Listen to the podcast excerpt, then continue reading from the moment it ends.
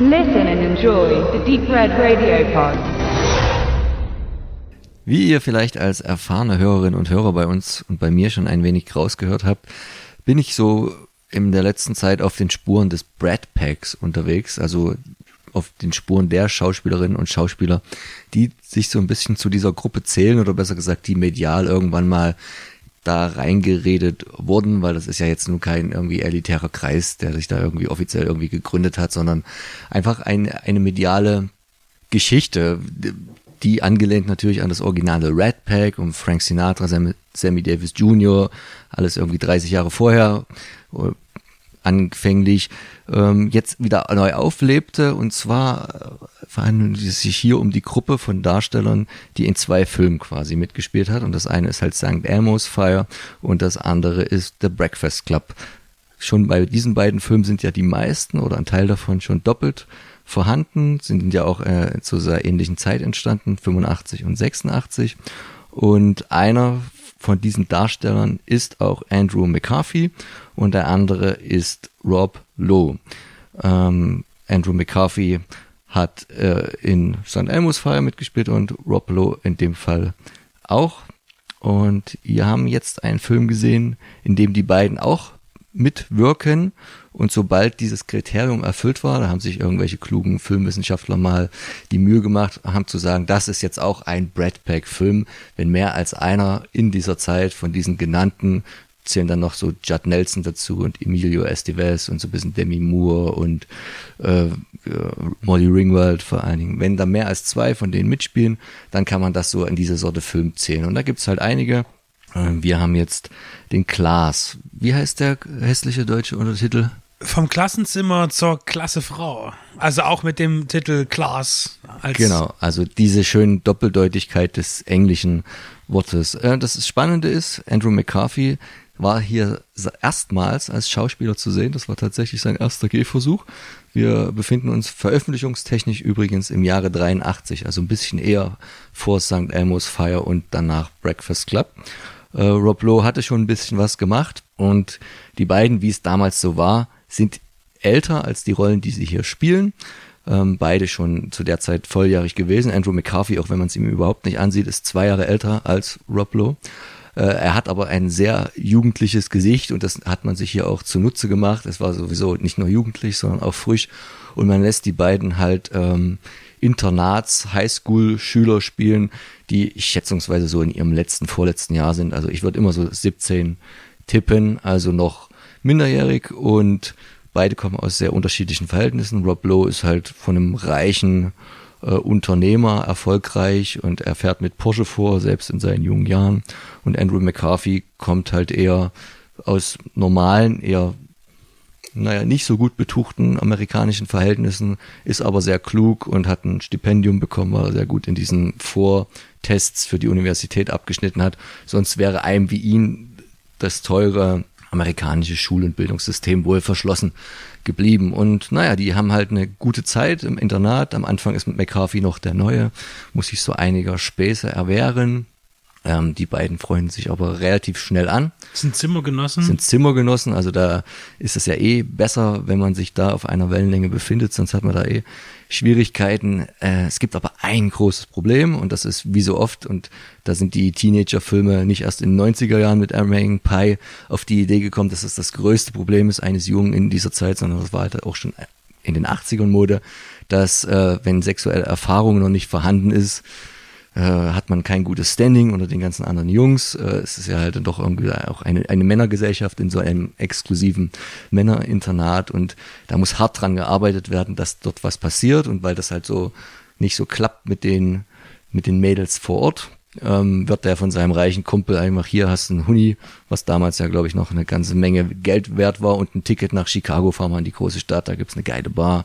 Wir und hatten ja schon gesagt, als er aus dem Taxi an der Bar aussteigt, sage ich, jetzt wäre der Hunderter mindestens schon aufgebraucht heute. Genau, also wir wissen jetzt nicht genau, wie weit das weg ist. Die, es, es scheint auch immer so, dass die sehr schnell in New York sind, sehr schnell in Chicago. Das sind, glaube ich, ganz schöne Strecken, wenn du das immer mit dem Auto fahren musst. Ist egal, ist, Ist so. auch ein Film. Ja. Und er, er ist sowieso ein richtig großer Tollpatsch, kommen wir dann später noch dazu. Er tritt in jedes, im wahrsten Sinne des Wortes, Fettnäpfchen hier in dem Film. Und auch in der Bar ist er erstmal die große Lachnummer für allen und aber irgendeine eine ältere, in Anführungszeichen ältere Frau, ähm, wird dann aber auf ihn aufmerksam und findet ihn irgendwie charmant und das endet dann in einer gewissen Liaison. Und darauf baut der Film dann seine Story auf. Er kehrt natürlich als Held zurück, kann damit prahlen, hat das erwartete Höschen mitgebracht und ist äh, an Erfahrung reicher und an, auch an Status. Und ja, ähm, es geht noch weiter. Wir war, hatten uns halt auch so überlegt, wie sehr man das dann spinnt. Aber wir haben gesagt, wir verraten hier alles, weil es auch auf der Hülle verraten wird und es ist auch fürs Verständnis. Und auch das Original-Filmplakat verrät eigentlich Genau. den Plot-Twist, den man hätte auch nicht lange geheim halten können, wenn der Film rausgekommen wäre, über Presse oder sonst was wäre das irgendwann halt passiert. Aber der Film spielt ganz offen auch vor, vornweg äh, mit dem Umstand, dass ähm, die Affäre oder die Romanze ja von, äh, von dem jungen Mann die Mutter seines Zimmergenossen ist. Genau. Und zwischenzeitlich findet sie natürlich raus, dass er kein Student ist, der irgendwie zumindest volljährig ist und was für sie dieser, dieser Flirt, diese Romanze, diese Affäre irgendwie ähm, ein, einer größeren Berechtigung zugeführt hatte. Jetzt merkt sie, ach du große Neune, ähm, der, da könnte ich ja sogar rechtlich hier in Schwierigkeiten kommen. Und als dann später zu Weihnachten auch noch rauskommt, dass es sich auch noch um den besten Kumpel und den Zimmergenossen des eigenen, eigenen Sohnes handelt, dann ist sowieso alles kaputt und dann gibt es so ein gewisses Hin und Her. Und auch ein gewisses Hin und Her zwischen sehr ernsten Szenen eigentlich, einer doch sehr ernsten Thematik, finde ich, die auch einfühlsam erzählt ist und gleichzeitig auch wieder sehr humoristischen Ausbrüchen verschiedenster Natur, zum Teil auch sehr slapstick-mäßig oder aber auch mit viel, mit viel Wortwitz. Wir haben die englische Fassung geguckt, ist denke ich auch immer sinnvoller. Ähm, ich habe den Film jetzt zum zweiten Mal gesehen, du zum ersten Mal. Wie fandst du denn das Ganze? am Anfang ähm, ist es auf jeden Fall sehr gut gelungen, äh, also sehr schnell die Charaktere gut einzuführen. Wir erfahren eigentlich nur die wichtigsten Sachen und das reicht schon aus und dann ist es soweit gut geschrieben und auch gespielt, dass mir auf jeden Fall schon mal der Jonathan, so wie ja Andrew McCarthy's Rolle heißt, einfach schon leid tut, weil er ständig ähm, erstmal eben in diese Fettnäpfchen, in diese, in diese Gags, in, in diese, in diese Pranks halt reinläuft, völlig, weil er, äh, er kommt aus Pittsburgh, äh, ist es nicht gewohnt, dass man Streiche spielt scheinbar in seiner Schule, wo er vorher war. Und er wird aber am, am laufenden Band irgendwie veräppelt, vor allen Dingen auch von seinem neuen, noch nicht Freund, aber bald äh, werdenden Skip. Und äh, man denkt immer, ach bitte nicht jetzt noch, noch sowas und bitte lasst den armen Jungen doch mal in Ruhe und man leidet schon mit ihm mit. Schon nach wenigen Minuten leiden wir mit Jonathan mit und das äh, macht schon mal viel aus in dem Film. Das, das bringt die Stimmung halt rein.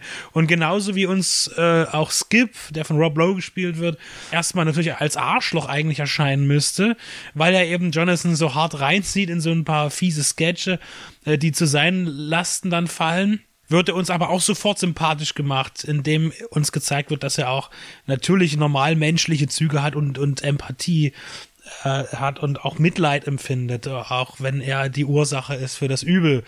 Äh, und ähm, das funktioniert wunderbar. Diese Freundschaft ist gut gemacht.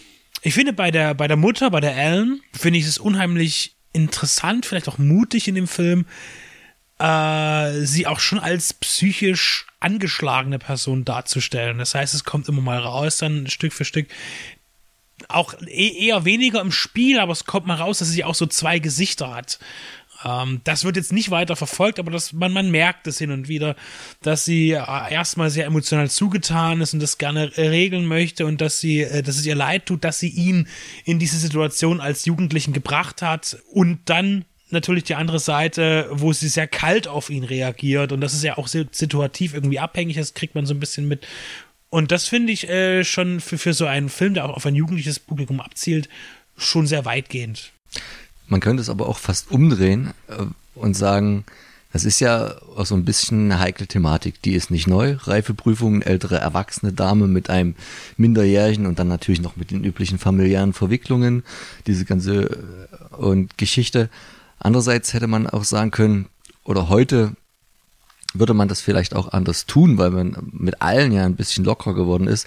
Aber zu sagen, muss sie da, für das, was sie macht, also es kommt dann auch noch raus, wir spoilern jetzt hier total, aber wie gesagt, es ist ein alter Film, die, die Das Beziehung. äh, macht den Film auch nicht schlechter. Ge- Genau, nein, nein, die Beziehung zu dem Vater, wie man dann merkt, die sind reich, aber da, da ist irgendwie keine Liebe mehr und man, man bekommt das dann auch mit in so ein paar Szenen, wo der, wo ihr Mann, also der Vater von, von Skip, dann auch sagt, also du kannst, ohne dass er weiß, was da hinter seinem Rücken passiert ist, aber der sagt, ja, du kannst dich gerne komisch benehmen und alles, aber tu wenigstens nach außen hin so, dass unsere Familie nicht in Schmutz gezogen wird. Also das äh, ist so quasi das Klischee der gelangweilten Frau vom reichen Businessman, der, die wahrscheinlich emotional hart äh, vernachlässigt ist und sich da irgendwas auch immer sucht auf eine andere Weise. Ich weiß gar nicht, ob man sie deswegen gleich als mental instabil charakterisieren müsste. Heutzutage würde man vielleicht einfach sagen, ja, ihr Mann vernachlässigt sie in verschiedenen Ebenen der Beziehung, dann sucht sie sich halt Sex oder Zuneigung, Wärme woanders.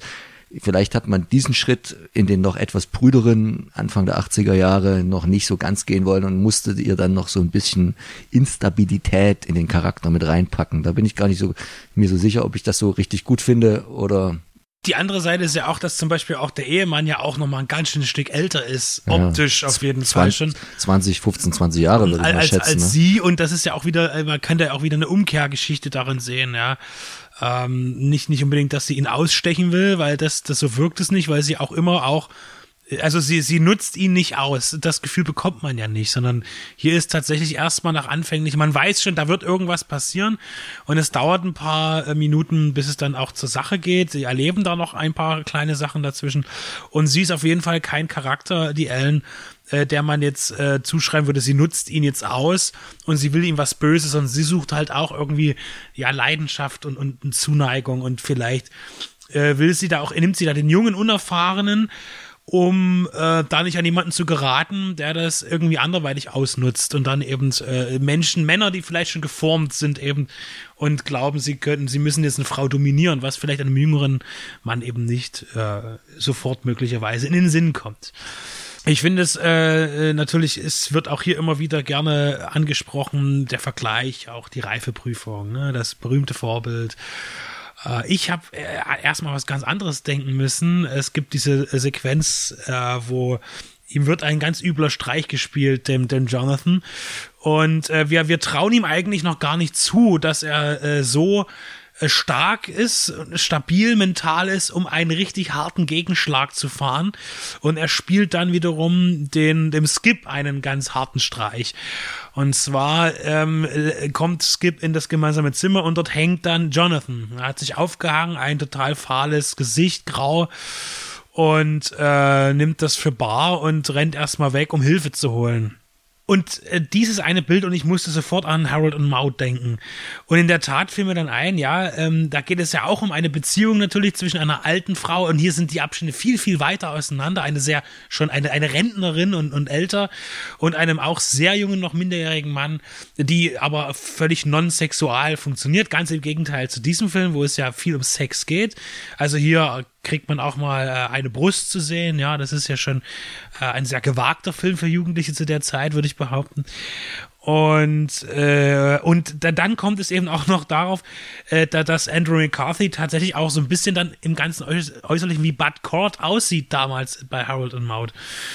Ähm, und daran musste ich tatsächlich denken, auch wenn der Film natürlich durch die Sexualität einen ganz anderen Weg geht aber äh, auch die Verbindung mit dem Suizid, mit dem Gespielten, was ja bei Harold und Maud, also beim Harold eine ganz andere äh, Grundlage hat, warum er das tut. Das ist ja, er tut das ja öfter, er, er, um seine Mutter auch zu schockieren und, und so weiter und um sich auf, auf, um auf sich aufmerksam zu machen. Und eine ähnliche Aufmerksamkeit versucht er auch hier zu erringen. Und äh, diese Verbindung ist mir eher in den Sinn gekommen, als tatsächlich an die Reifeprüfung zu denken. Wobei wir, ich zu dem Zeitpunkt noch nicht wusste, dass es eigentlich darum geht, um die Beziehung zu einer Älteren, weil ich mich nämlich überhaupt nicht vorher mit dem Film beschäftigt habe. Auch die Beziehung finde ich jetzt sehr glaubhaft. Also ich finde, zwischen den beiden stimmt die Chemie, zwischen der Jacqueline Bizet, ich hoffe, ich spreche das jetzt richtig aus, und dem Andrew McCarthy. Die haben ja auch also ich finde das Ganze, ich weiß gar nicht, darf man das so sagen, weil er ja in dem Film eigentlich noch minderjährig ist, aber als Schauspieler nicht. Also ich finde, da, da ist in manchen Szenen, wo sie ihn verführt, in einem Fahrstuhl und so, ist da viel mehr Erotik drin als in vielen anderen gewollten, billigen Sexfilmen. Also so geht mir das zumindest. Und das ist natürlich äh, so, dass das irgendwie, ja, für den 16-Jährigen wahrscheinlich genau sprechen wir es mal aus, die Fantasie äh, schlechthin ist oder eine von, von vielen, die man in dem Alter hat. Äh, und deswegen glaube ich, kann man schon sagen, dass das richtig gut umgesetzt ist. Was auch richtig gut umgesetzt ist, und das hast du gesagt, und ich hatte genau den gleichen Gedanken gehabt, als ich es das erste Mal gesehen habe. Es gibt da so mehrere Szenen, aber so eine Slapstick-Szene, die wirkt einerseits irgendwie total deplatziert in dem Film, andererseits unterstreicht sie halt den Charakter des äh, Jonathan, wie er vorher ist, bevor er irgendwie zu Selbstbewusstsein kommt, nämlich der totale Tollpatsch schlechthin. Ja, das ist tatsächlich, äh, der, der Film geht seine Bahn und man kann ihm äh, ein, eine, einen Realismus anhaften lassen. Und dann gibt's halt diesen unglaublichen Bruch. Das, das ist so, so, so, so eine halbe Minute in dem Film, die total ausschweift und tatsächlich eigentlich all die großen äh, Komiker, auch filmischen Komiker, auch der Stummfilmzeit zitiert irgendwie. Also dann geht eine Vase zu Bruch, da fliegen Torten, äh, da wird einer Frau das Hemd aufgerissen, äh, alles aus Versehen natürlich, alles aus Tollpatschigkeit heraus. Und, und immer dann, wenn man denkt, jetzt, jetzt ist es aber, jetzt ist aber genug und jetzt hat das aber, dann kommt der nächste, äh, äh, äh der, der nächste Schritt in diesem Sketch, in diesem Gag und man denkt, und man, und man muss wirklich laut auslachen. Und das tun übrigens auch zumindest die Herren alle da. Ähm, äh, das fand ich schon klasse. Das ist das wirklich dieser Ausbruch aus der Szene, die eigentlich, wie ich wiederhole, aber nicht reinpasst und doch genau am richtigen Ort, genau die richtige Länge hat und genau den richtigen Ton trifft. Äh, als, als Regisseur haben wir hier einen, der tatsächlich, wir haben es gerade gelesen, dieses Jahr, äh, im Jahre 2020, im Sommer, äh, das, äh, diesen Planeten verlassen hat, sterbend. Und äh, es handelt sich um Louis John Carlino, den ich auch noch nie zuvor irgendwie begegnet bin, richtig. Es ist seine dritte Regiearbeit und seine letzte gewesen damals. Er hat sich eher am Drehbuchschreiben äh, mit befassen, hat da aber auch sehr interessante äh, ja, Charaktere geschaffen als Autor, nämlich in ganz gegensätzlichen Genres. Zum Beispiel hat er eine Figur geschaffen, die von Charles Bronson und von Jason Statham gleichermaßen gespielt wurde. Oder auch für äh, einen, einen äh, Thriller von John Frankenheimer oder zumindest einer, der von ihm äh, inszeniert wurde, wo er ein Buch adaptiert hat für Der Mann, der zweimal lebte, 1966. Ähm, also sehr wandelbar scheinbar der Mann. Und hier hat er allerdings bei Klaas nur Regie geführt und hat das Drehbuch wiederum jemanden überlassen, der auch äh, sehr, sehr umtriebig ist. Zum Beispiel Jim Coof als einer von zwei. Der andere war David Greenwald. Ja, und ähm, auch wenn jetzt nicht so, so riesengroß ausladend ist, dass das Öfre von äh, Jim Coof, so haben wir eben dann doch wieder Filme drin wie, wie Rush Hour oder ähm, ganz, ganz schreckliches Abenteuerkino, das Vermächtnis der Tempelritter mit Nicolas Cage von John Turteltaub. Also äh, finde ich spannend, dass diese Kombination zu so einem wirklich ehrlich, emotional, ehrlich wahrnehmbaren, schönen und vor allen Dingen auch angenehm kurzen Film ja äh, gereicht hat. Genau, und um jetzt das wieder ein bisschen zu schließen, neben den ganzen Brad Pack äh, Darstellern sind hier auch noch ein paar später bekannte Sichter, Gesichter in den Nebenrollen vertreten, äh, vor allen Dingen natürlich unter den, den Jungs, die da mit im Internat sind, die Mitschüler. Was ich übrigens an dem Film auch irgendwie recht positiv finde, weil sonst hast du ja bei in, in, in solchen doch sehr kategorisierten Gesellschaften wie einer, wie einer Highschool, wie in einem Internat oft dann doch so diese, die, diese Klicken und es gibt so die, die Underdogs und die harten Bullies. Und hier ist das alles so klar. Am, am Anfang kriegt er seine, seine Haare gewaschen und er ist der Neue und alle lachen ihn erstmal kurz aus, aber am Ende ist das trotzdem hier, vielleicht hat das auch das Internatsleben so für sich, eine relative Gemeinschaft äh, und da mag ich jetzt irgendwie überromantisiert sein, aber ich finde das ganz gut, dass hier nicht unbedingt jetzt auch noch irgendwelche anderen Seitkonflikte mit irgendwelchen äh, Schlägern oder wie auch immer da sein müssen, sondern das ist hier so eine Einheit, die, die füreinander da sind und es gibt zwei Konflikte in dem Film, und das reicht auch völlig aus. Genau, und die sind also, auch gut ausgebaut. Und genau, man muss hier jetzt nicht noch ähm, was über oben draufsetzen, um äh, immer was zu haben. Und äh, die Jungs, die da halt noch mitspielen, das sind zum Beispiel John Cusack, wo man ja jetzt behaupten könnte, dass der eigentlich zumindest für eine Zeit lang dann eigentlich der populärste aus dem Cast werden wird. Andrew McCarthy war ja dann irgendwie in den 80er Jahren so, dass er zwar auch viele immer sehr ähnliche Rollen gespielt hat. Er war ja auch der Grübler und der nachdenkliche Typ in St. Elmo's Fire. Dann hat er in Pretty, Pretty in Pink eine ähnliche Rolle gespielt. Du und ich, wir haben jetzt beide mal kürzlich, du hast ihn besprochen, den Mannequin geguckt. Der hatte mir zum Beispiel nicht annähernd so gut gefallen. Das, da war mir die Slapstick und zum Teil zu sehr over the top, auch die Darstellung. Ich weiß nicht, der ist von 87 oder so. Und in anderen Nebenrollen haben wir hier noch Alan Ruck, der ja auch so in diesen Dunstkreis des Brad Packs äh, gezählt wird.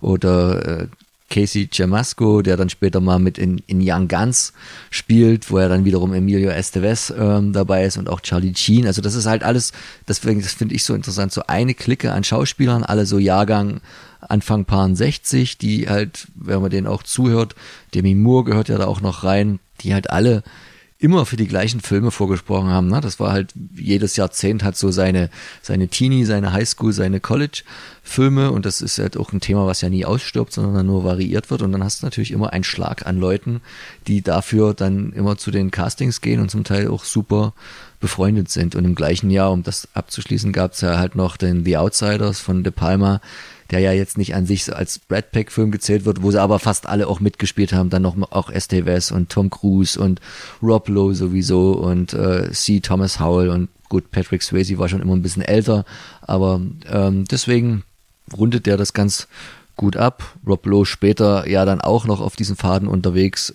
mit natürlich auch St. Amos Fire oder vorher noch Oxford Blues.